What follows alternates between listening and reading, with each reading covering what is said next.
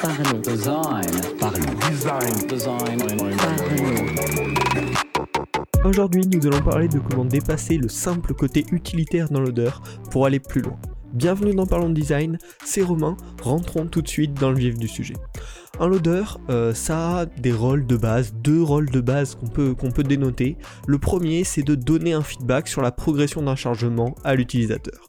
Le but, c'est de lui faire comprendre que tout marche bien, qu'il n'est pas en train d'attendre pour rien, qu'il n'y a pas un problème du système, mais bien que la- l'action qu'il a demandé, le chargement d'une nouvelle page, l'envoi d'un fichier ou autre, est bien en train de se réaliser. Il est juste en train de prendre un peu de temps et on peut que ça progresse, que ça avance, que d'ici quelques secondes, normalement, on devrait dépasser ce temps de chargement et être libre de continuer. Le deuxième rôle, c'est également de réduire l'impression de longueur du temps d'attente. Euh, avec une animation sympa, avec un petit truc dans loader, ça peut donner à l'impression à l'utilisateur qu'il a attendu moins de temps. Euh, ce qui est bien sûr un impact sur l'expérience perçue, la qualité de l'expérience perçue, et va probablement éviter que l'utilisateur quitte le service parce qu'il en a marre. Donc ça, c'est vraiment les deux points de base essentiels de quelle est la mission d'un loader.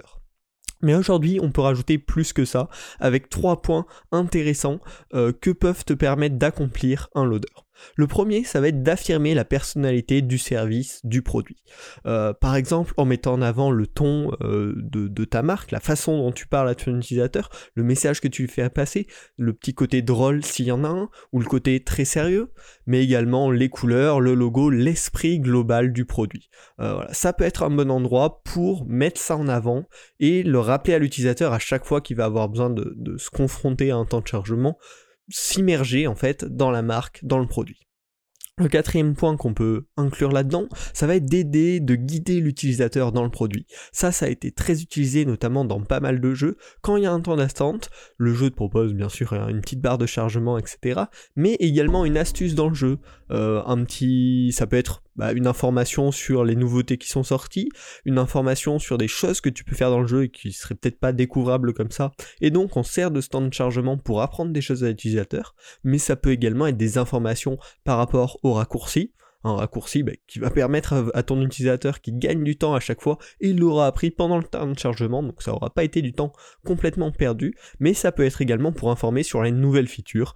Un, voilà, y a un nouveau petit truc qui est sorti dans ton produit, mais t'as pas eu vraiment d'endroit pour informer ton utilisateur ou c'était pas assez important pour euh, voilà, carrément sortir un truc pour l'en informer, eh ben ça peut être mis dans ce loader. Comme ça, voilà, ce temps d'attente est vraiment mis à contribution. Et le cinquième point qu'on peut intégrer dans l'utilité d'un loader, ça va être de divertir et déguiser la curiosité du visiteur. Euh, ça, c'est le point qui va le plus nous intéresser, dont on va parler pas mal en fin de ce podcast. Mais ça peut être fait en donnant des petits facts euh, sympas, drôles, en montrant des petites vidéos, des petites photos amusantes, euh, avec certaines restrictions, on va voir ça, ou également faire un espèce de trailer de ce qui va arriver sur la suite euh, dans, les, prochaines semaines sur le produit pour aiguiser cette curiosité, pour lui donner envie ben, finalement de voir un temps de chargement, pour qu'il ait accès à ce petit truc sympa, ce petit truc amusant, drôle, ou qui va voilà, lui faire se demander qu'est-ce qui va se passer ensuite. Maintenant qu'on a noté les différentes fonctions que peuvent remplir notre loader, on va voir ben, tout simplement comment les remplir. Alors déjà pour les deux formes traditionnelles, les deux formes de base qui sont donner un feedback sur la progression et réduire l'impression de longueur, on va dire qu'il y a deux formes euh, qui permettent de remplir cette partie utilitaire.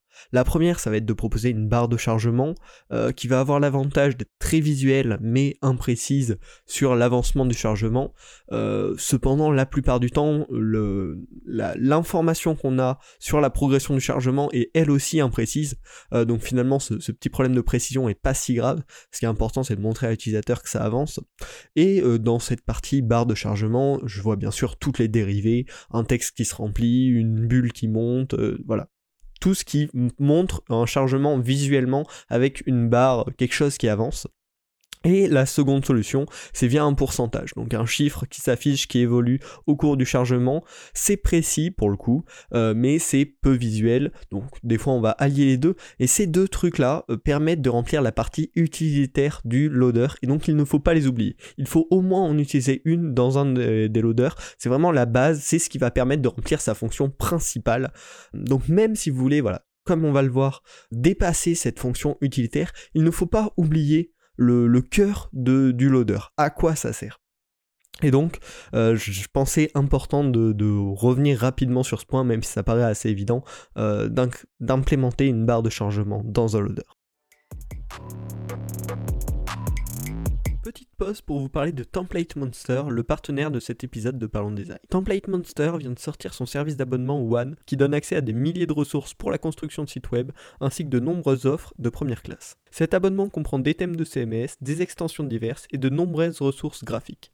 Pour en savoir plus, rendez-vous dans le lien en description de ce podcast.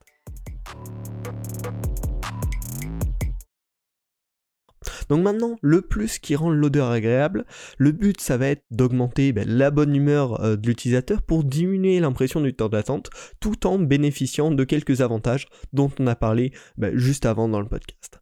Pour ça, j'ai trouvé des exemples assez sympas euh, qui moi m'ont vraiment plu euh, sur pas mal de sites parce que donc ce que je vous conseille, ce que je vous recommande de faire d'ailleurs, toutes les semaines, je regarde bah, les différents sites qui ont été nommés euh, sur Awards, donc euh, Site of the Day, et euh, quelques, quelques prétendants au Site of the Day pour bah, voir un petit peu les tendances, pour regarder ce qu'il y a de nouveau, ce qu'il y a de sympa, m'inspirer. et donc, bien sûr, des fois, je vois des trucs sympas, et notamment dans les loaders, là, c'est un peu bah, cette, cette veille sur Awards qui m'a inspiré cet épisode. Euh, donc avec le premier type qui est des loaders qui proposent à chaque fois qu'on va, euh, bah, va avoir un petit temps de chargement une image ou un GIF aléatoire euh, à chaque loader. ça peut également être un message sympa, une petite blague, un petit truc, mais voilà, un, petit... Un, petit contenu sympa, rigolo en fait, qui justement à chaque fois était lié un petit peu à, au produit, au service ou à l'agence qui, possédait le site et qui voilà augmenter ma curiosité, donner de la personnalité au site. Euh, j'identifiais un petit peu les gens qui étaient derrière ce projet-là euh, par rapport à ce qu'ils me montraient à chaque chargement, aux, petits trucs drôles qu'ils me montraient. Euh, par contre, ce qu'il faut bien faire attention quand on utilise ce type de loader, c'est à l'optimisation de ces éléments. Parce que bien sûr, si on affiche une image ou un GIF, ça risque de ralentir justement le chargement parce qu'il faut charger ce GIF. Donc pour cela, il y a plusieurs solutions que vous allez pouvoir mettre en place. C'est soit au lieu d'afficher une image de type JPG, PNG ou un GIF ou même encore pire une vidéo, on va essayer d'afficher un fichier au format SVG, donc vectoriel qui est très léger et qui va prendre très peu de temps à charger.